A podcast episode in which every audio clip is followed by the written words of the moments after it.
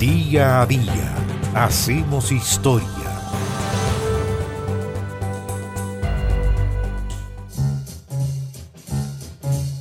Una historia de ocultamiento, un drama personal, íntimo. Todo se supo cuando el 21 de enero del año 1989 murió Billy Tipton. ¿Quién fue él? Lo estamos escuchando. Fue un pianista y saxofonista reconocido en el mundo del jazz en los años 40 y 50. ¿Qué ocurrió ese día? En ese momento, cuando el equipo médico certificaba su muerte, descubrieron que Billy Tipton era en realidad una mujer. Sí, una mujer. Lo cuenta la prensa de la época.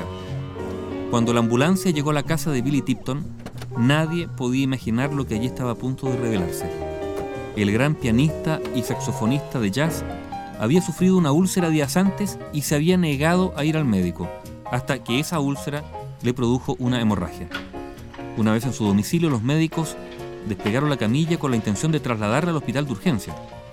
Su hijo adoptivo, tenía un hijo adoptivo que se llamaba William, estaba junto a él cuando el enfermero le abrió la camisa del pijama para poder revisarlo y atónito le preguntó, Hijo, ¿tu padre se hizo un cambio de sexo? Me quedé con la mente en blanco. Pensé que estaba alucinando o algo por el estilo, contó el hijo de Billy Tipton. Y no es para menos, porque su padre, que desde la Gran Depresión hasta la década de 1960 había alcanzado cierta fama en el mundo del jazz, había fingido durante más de 50 años que era un hombre, cuando en realidad era una mujer. Había nacido en 1914 y su nombre original era Dorothy Lucille Tipton. Lo increíble es que ni su mujer ni sus tres hijos adoptivos conocían este secreto. Un secreto que había conseguido ocultar desde que, con 19 años, decidió volver a su Oklahoma natal, tras haber sido criada por su tía en Kansas City y comenzar a trasvestirse para actuar en bares. Durante más de cinco décadas nadie había visto su cuerpo desnudo, ni siquiera sus cinco mujeres. Tuvo cinco mujeres y ninguna de ellas se enteró que convivía no con un marido, sino con una mujer. ¿Qué ocurrió? Que a todas ellas les había contado la misma historia.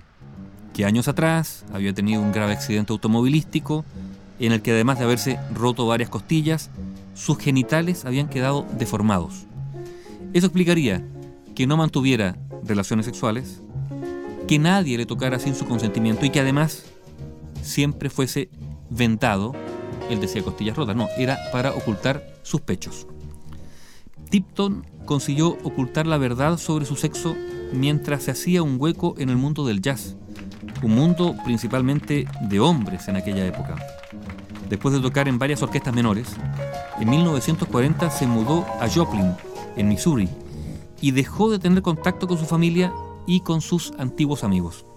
Fue entonces cuando asumió su identidad masculina por completo y continuó con su carrera musical. Dorothy Lucille Tipton había desaparecido del mapa y había aparecido Billy, Billy Tipton, su nuevo nombre, compartiendo escenario con formaciones y músicos relevantes. Hasta formó su propio grupo de jazz, con el que tocó durante 10 años y grabó un par de discos. A finales de la década de 1960, la carrera de Tipton cayó en picada. Entonces se retiró a Spokane, en el estado de Washington, donde trabajó representando artistas a comisión.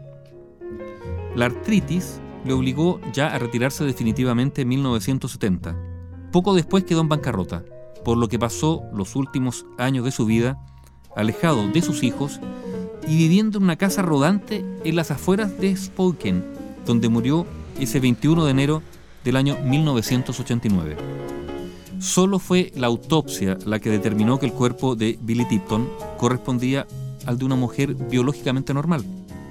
Alguien del hospital incluso llamó a un periódico local para ofrecer esa primicia.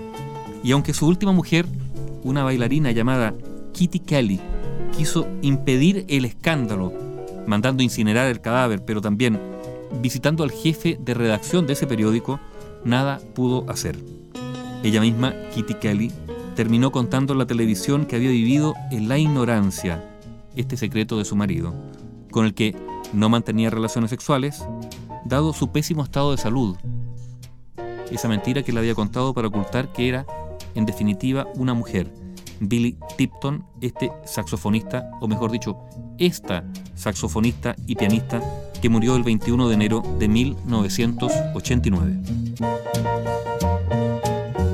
Bio Bio, la radio con memoria.